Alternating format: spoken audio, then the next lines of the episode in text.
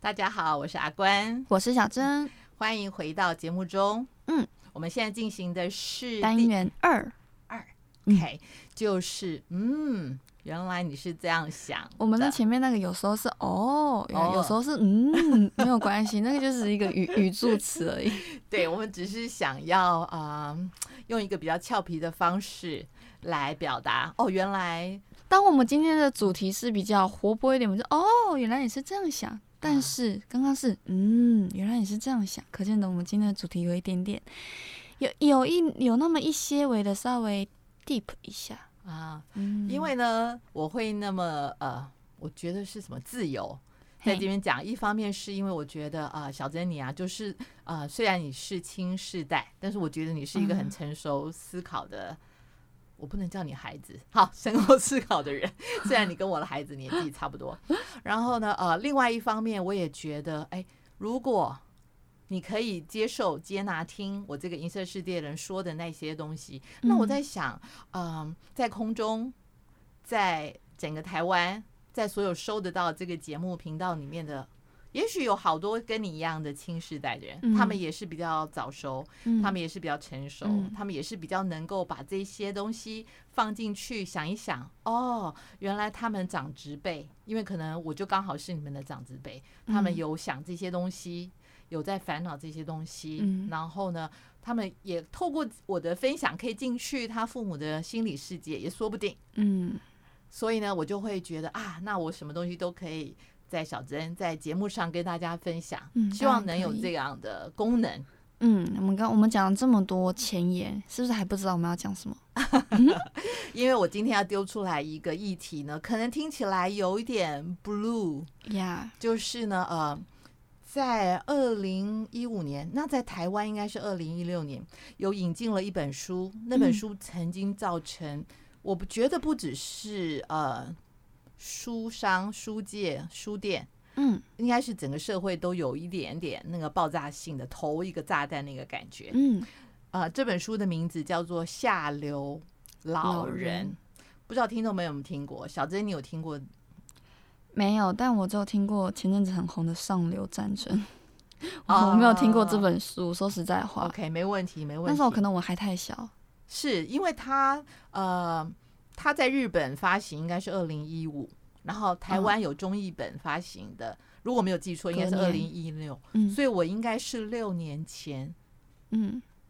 六他年前对在书店就就直接买了这本书。哦，你有这样买这本书？对，那呃，因为可能我本来就是学财务规划的，是然后呢，我呃接触的人，大家也也就是有财务上的问题，也嗯会来问我这样子。嗯所以呢，他里他书里面讲了很多的例子，我真的是心有戚戚焉。哦，对，那我先对这本书的背景稍微介绍一下。是的，呃，它的作者叫做藤田孝典，藤田笑点对他是嗯一个社会，我应社该会说学家吗？嗯，我不能说他是社长，他就是他为什么会写这本书？因为他当时就在一个 NPO 的组织里工作，然后他专门就是服务那一些孤苦无依，就是生活陷入困境的长者，嗯所以他碰到了所有的例子，嗯，然后他就把这些所有的例子呢整理之后写出来。编成这本书吗？对他那些都是他使，可能他改了名字，或者有一嗯些东西不是太符合，但是他的确在抛出来一个议题，希望引起社会大众的重视，嗯至少是当时的日本社会的重视。就是是呢，其实呃有很多我我们国文呃不是国，我们华语说下流，我们通常是指卑鄙，呃，很坏的被意就是思通常是指呃比较负面的，不嗯是讲说处于除了上除了前阵子出来的什么上流社会那种，嗯是是感觉好像开始给我们带来一种上流下流的意思，是可以可以指一个阶级。嗯嗯，但不然，在以往的定义都是指说，呃，这个人的品性啊、嗯性格啊、是手段啊是不好的那种。哦，但是他实际上不是这个意思，他是对对直对接从日文的汉文直接把那个字翻过来。嗯他的意思是指过着中下阶层生活水平的老人是，这样子。嗯那他的老人定义大概是六十五岁以上的嗯，人这样子。然后呢，他们的呃特征嗯，OK，是他书里是这样形容，他们的特征就是他们的收入很低，或者他嗯们几乎没有呃够用的存款。嗯然后呢，呃，第二个他们的特征就是他们通常都是单身的老人，可能是丧偶，就是嗯配偶过世，或者是离婚。啊，就是我们前阵子有讲的空巢期之后选择离婚的，嗯，，对对，然后或者是呢，呃，第三个特征就是他们呢，呃，虽然也许退休前是有一部分的存款，嗯、但是他们有啃老族的小孩。哦，啃老族这个名词是不是也是日本传过好像来也的是？从日本那边过来的哈，嗯，然后呢，或者是第四个特征就是不知道发生了什么事，嗯，然后呢，他是没有没有伴的，就是他不只是没有呃先生或太太，就是没有配偶，嗯好像也没有子女、嗯陪伴在旁边，也许是他有子女，但是子女不在他的身边，是某某种种种的原因，嗯这样子。对，所以呢，他们就发现啊、他啊、日本社会有这样的现象，嗯然后他就把这个现象呢写下来，想呃变成一个议题，希望整个日本社会可以去重视重它，视。因为在那时候，当时在二零一五年的时候，嗯，在日本人的比例，那时候的比例，当就是时每三个人就有一个人是六十五岁以上，哇，这个比例很高哎、没有很高很高啊，三个人就有一个哎、啊。我的意思是。对我们台湾来说，这是我们很快看到的将来。啊，我们政府统计，如果我没有记错那个数据，是在二零二五吗？将在二零二五，对，我们就会变成四个里面有一个人是六十五岁以上。我好像比较少听到这种形容，我比较我比较常听到的形容比例就是说，嗯没几个年青壮年要抚养，可能一个要抚养几个，或几个抚养一个，因为那是用劳动力嗯，来除人口数，那嗯我是讲的这个是全部的人口里面的这个年龄的人除以占全比部的人，嗯包括除以小 baby。你哦说抚养的那个是是十五岁以下非劳动人口是不算的，哦，对，，就是总体经济来算，我们嗯主计处的统计数字是这样。嗯呃，我我讲这些呢，就是哎、我我只是想抛出来一个议题，嗯，对我们这个世代人来说，我们隐隐的、隐隐的知隐道，隐的就是暗暗的心里面暗暗的知道，有在考量，我们会比我们的上一代活得更久，嗯，因为你看现在医疗的发很达，进步，很对发达营养品，然后呢，呃，就是各种东西，是，所以我们知道我们会比我们的父职辈呢，可能多活十年。嗯差不多，嗯这样。然后另外一个呢，就是我们以后也发现了，就好像我们前面几集节目的讨论，目前现在整个职场的环境、工作的模式正在是大幅的解构，对，就是我们的世界其实，在某种安全网，我们有一点点感觉它在崩塌的前戏。崩塌吗？应该是说他现在正在改变吧，他正在有点像是解体，然后要结成另外一种模式的感觉。真好，好，我们好像果在然这你个，是新时代。那我们在这个过程，可能现在在这个过程，我我希望我可以说服自己是这样想， 因为呢，你看前几天，嗯，我们的新闻，如果你有留意到的话，就是呢，呃，他们有说到，本来那个我们的国民年金或者是劳保年金呢，就是要破产，在啊二零二五年就会入不敷出的意思，是这样子。但是他们好像说，因为投资收益比较好一点，可以延一两年。可是其实对我来说，那都是我立刻可以看得到的未来，就是等到我六十五岁真的可以领劳保年金的时候，那时候劳保年金是不是还能领得到？其实是一个很大的问号，问号。对，那你知道往年呢？呃，我们这一些的呃所谓的四大基金，嗯，就是政府的跟福利有关的基金，嗯当它有缺口、缺额的时候呢，都是在每年的税入里面呢去把钱移过来的，每年的税入，就是国家每年都会有税收。嗯税税税入跟税出，嗯就是每一年来算的这样，嗯然后都会从每一年的税收里面挪一部分的钱来补这些基金的缺口。哦，可是那个先决条件是什么？是呢，我们有很多的劳动人口，我们有嗯很多的收益，我们可以收到很多税嘛。是但是你知道，我们现在少子化一直往下，也就是我们的劳动人口其嗯实是一直在往下降。这样减少的，对，而且我们已经过了死亡交叉，你知道什么意思？就是每亡年交出叉生的人已经比死亡的人少。哦，已经开始成红字了，就是每年的人口嗯成长。对对对，呃，最 update 的数字，我知我记得就是呃，因为现在没有二零二零的数字，因为还在统计这嗯样子。二零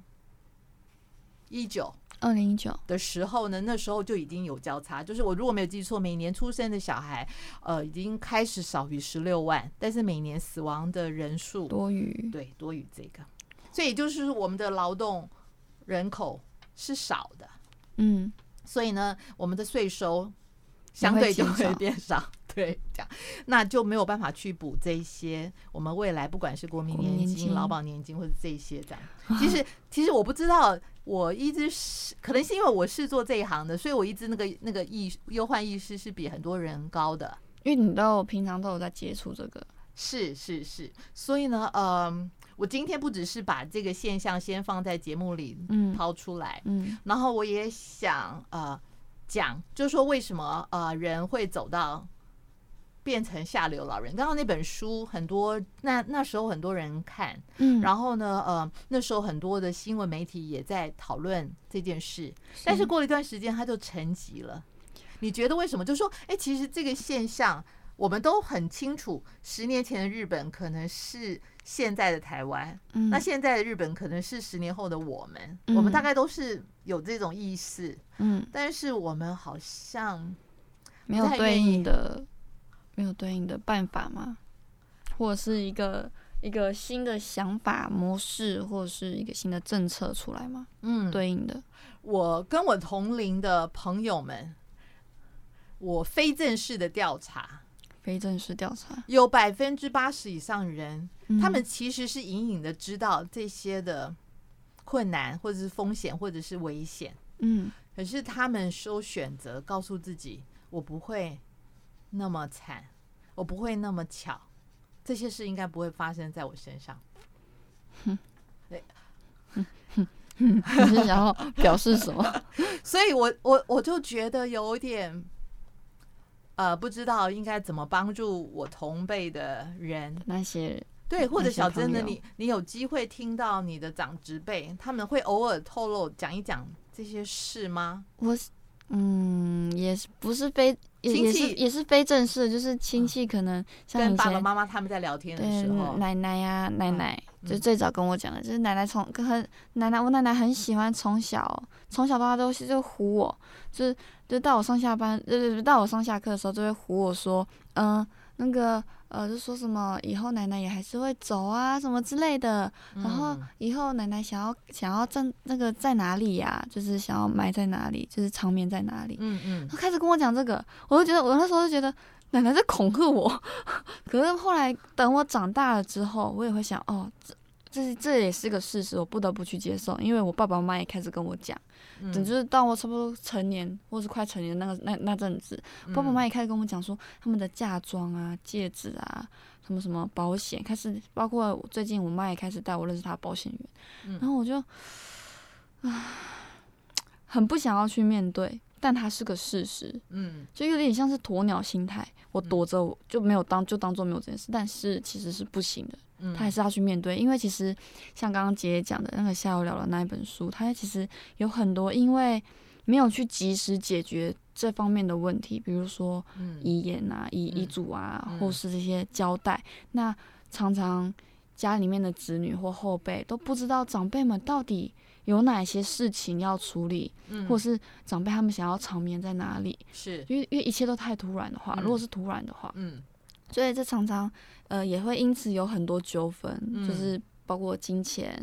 包括嗯嗯很多很对多很多社会新闻都是很这多样很多都说是这样，就哪怕嗯因为也有一句话叫亲兄弟明算账嘛，嗯就也嗯是会兄弟姐妹之间也是会因为这种事情反目成仇，是对是是对，所以姐姐可以跟我们大概讲一下那那本书接嗯下来有什么，他就他就试着透过他服务过的对象，然后呢，他就把一些的呃背后可能的原因，然后呢就把它写出来这样子。嗯，然后呢，呃，因为大家可能会误会，误会什么？误会就会觉得说啊，那这些事不会发生在我身上，他会变成所谓的下流老人，一定是他年轻的时候很混啊，哦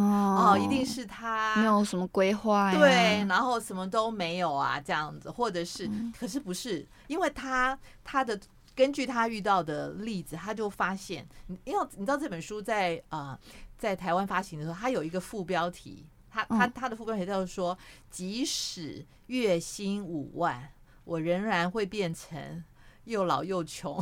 又可怜的老人。哦，即使月薪五万，哦，对，他时候从日币这样翻过来，就嗯台币嗯五万这样子。当时呢，的确这个副标题呢引起了很多人的惊吓，因为因为你知道，嗯、到目前为止，我们去年公告的台湾平均薪资都只有三万七千多，是也就是说呢，呃，如果你的薪水是五万以下的人，你都你都可有有能机会变成成为这那样样子。对，那时候的那个那个警警告的意味非常浓厚，嗯所以那时候那本书在台湾非常畅销，大概是排行榜前几名。嗯嗯，然后，嗯，有非成文的调查，就是看这本书的人呢，其实各个世代人都有。当然有自己就是借领哦老人的人，然后也也有 X 世代 Y 世代的人，嗯，因为是他们会想他们的父子辈嗯会不会变成他们的负担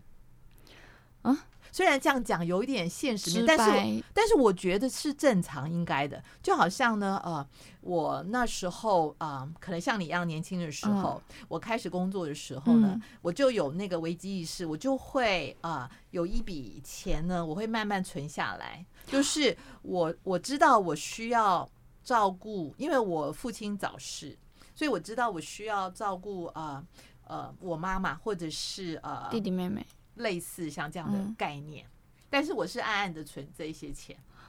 然后呢，嗯，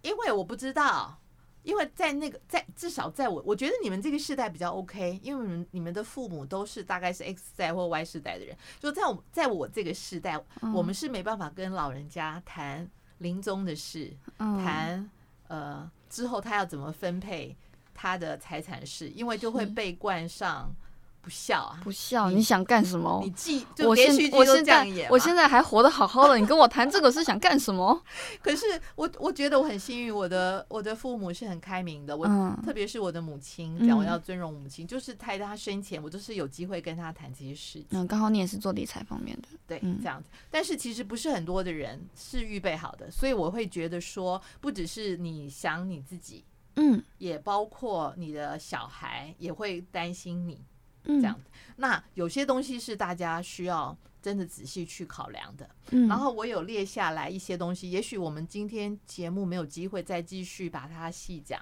不过往后可能我们会慢慢会多跟大家分享类似这种的，对对对，我可对嗯以就占大家一些时间。我真的希望这些想法可以跑进你的脑袋里。对，因为这是个一定要去面对的问题嘛，也不是说问题，它是一个需要去面对的现况，它对是个事实，你再对怎么逃避，对你来说不会有什么益处。是是是，然后我就举出来，可能有十个点，可嗯能你从来没把它放在你的脑袋里想，但是嗯你可能需要把它放在你的脑袋里想。嗯，然后第一个就是你你要想，有可能你会突然的有很严重的疾病或者残废，是那那时候你可以怎怎么应对？你还可以有没有治应对理那一对，些，你有没有应对的方法？是，然后第二个就是，可能你的父母双亲长直，嗯可能也会突也会有呃突然的疾病或重大的病，或者是残疾，嗯，或者是呃那个病会很很延长很长时间的、嗯这样子。你有没有预备好能接受？呃，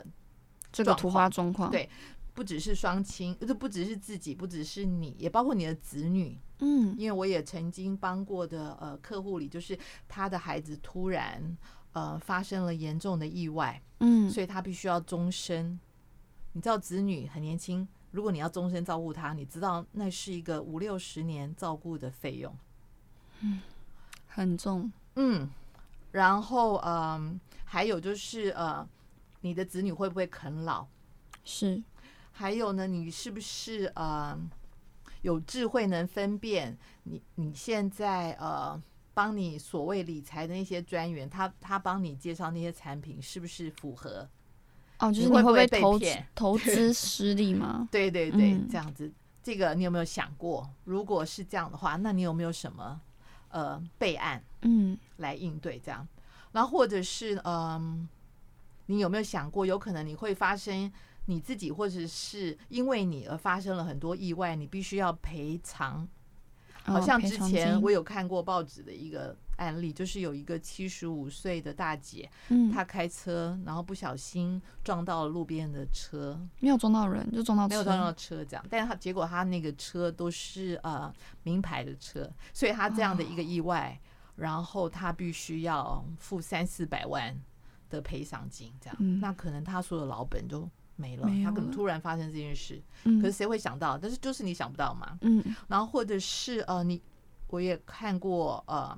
就是有人是因为年纪大，所以呢，他没他自己名下没有房子，嗯然后他又是没有伴，只有自己一个人，嗯，但是他是租不到房子的。在台湾会租到房子，是对，有一个调查就是，呃，一般的房东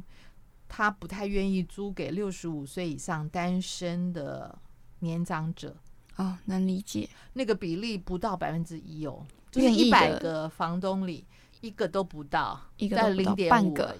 对对，因为因为我也可以理解，就对他其是实是可以理解的，嗯、就是如果呃你在里面呃发生了什么事情，对，先不说责任，就是嗯讲现实面一点，那对可能房东的房子会受到什么影响，它对的价值对什么的，对，或者是呢，你可能现在还年轻，然后六十岁，可是你想不到，可能你七十岁或或八十岁的时候，你还你还可能还很健康，能够行动，但是你旁边没有伴，意嗯，思就是你你的配偶走了，或者是你离婚，或者你、嗯你不知道什么原因，就是子女不会和你在一起，嗯，你你没有伴，这样嗯子、就是嗯，这些的所谓年轻的时候，或者即使是现在的时候，你没有想过的这些人生的意外或者是风险，就是嗯你有没有嗯一个备案来面对？是，我觉得可能是大家要开始想一想的事。嗯那这本书对我的影响，那时候我就开始呃做了几件事情。嗯第一件事情就是呃，我开始写遗嘱，啊，就是呃，因为你知道那是五呃五六年前的事情，所以那时候我还没有五十岁。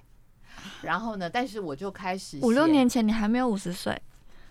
啊，五十几了哦，啊，就对，我想五说十姐姐过你头了我吗？想我想说你，我想说你跟我讲过你的年 纪，对对对，大概哎差不多那我年50那我算五50十中间，对对对对对对对。那应该说，我之前就已经写遗嘱啦，我应该四十几岁，我所以你是40在岁这的时本候书出来之前就更早的意识到你要先面对这些问题。对，因为我的工作会接触到很多不一样层呃不一样年纪的人。嗯，不同我例子，我都会发现呢，就是当你年纪越长的时候呢，其实有一些东西你要预先做准备。是就像我有一个客户，是他的母亲，呃，本来很健康，嗯就突然心脏病发作，人就走了。哦。然后，很但是突他的然小孩全部都在国外念书。然后呢，呃，因为他是我的朋友，那时候他在中呃中国工作，这样，所以他就委托我帮他处理他母亲所有的事情，财务方面嗯啊啊、呃就是这些。嗯然后呢，我才发现他一问三不知，他不知道他妈妈。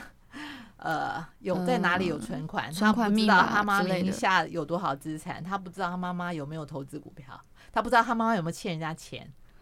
就是这些就是完全不知，所就以是要突什然么发申生，报的时候都不知道。对，就就要花费很大的力气跟费用去去调调查查这些事情，对，嗯所以呢，呃，我我应该是四十岁，哎，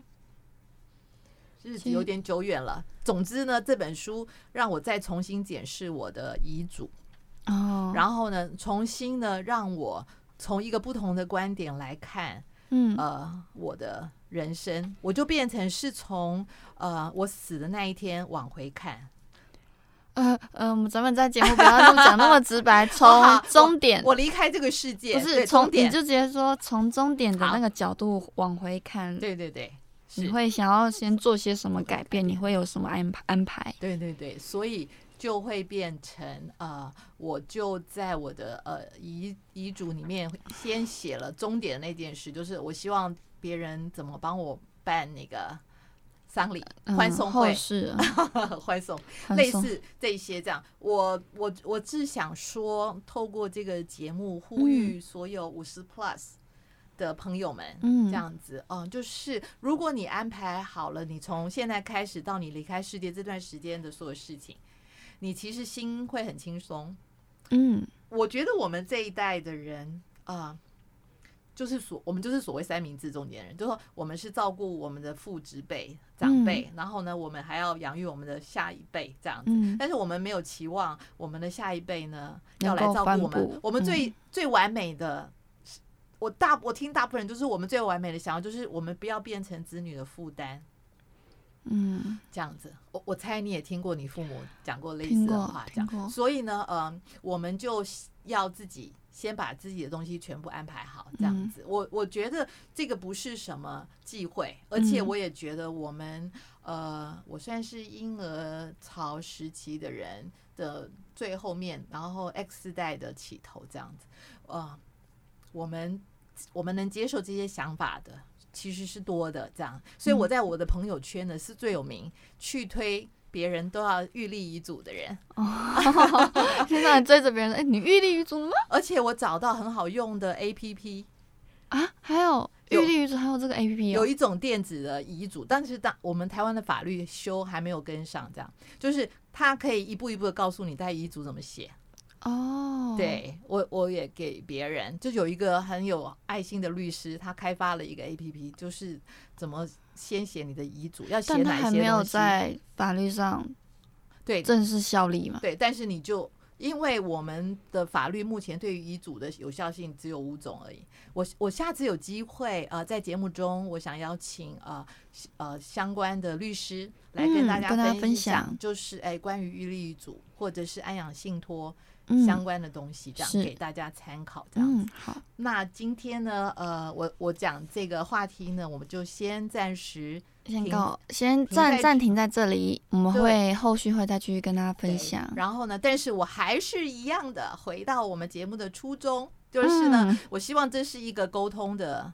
机会。让不同世代的人，特别是你们年轻世代人，知道我们这个世代人，我们其实有在想这些东西。是，那如果你们可以透过你们的创意，或者你们接触到更活泼的东西，嗯你可以帮助我们去明白啊，也许我们不用这样想，也许我们可以做别的东西，也许我们以前只有一些人只会把钱存在银行，那也许你可以嗯我们帮还你的可以父母做些什么做别的投资或是嗯规划，这个嗯是这是这是世代共好帮共同帮助的。是，但是我只是先把这个议题丢出来放在这里，这是样子好。大家不要觉得太沉 重哈，OK 的，OK 的，好，谢谢大家听我说。嗯然后呢，我们呃这个单元就到这里暂时告一段落。我嗯们。来听一首音乐。